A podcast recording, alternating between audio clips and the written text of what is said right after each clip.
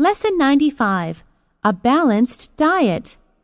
Some people eat to live, but there are others who live to eat. To live a long and healthy life, we must learn to have a balanced diet. A balanced diet simply means a bit of everything.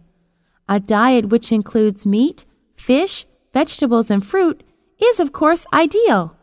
If you watch your diet, then you won't have to suffer the pain of going on a diet.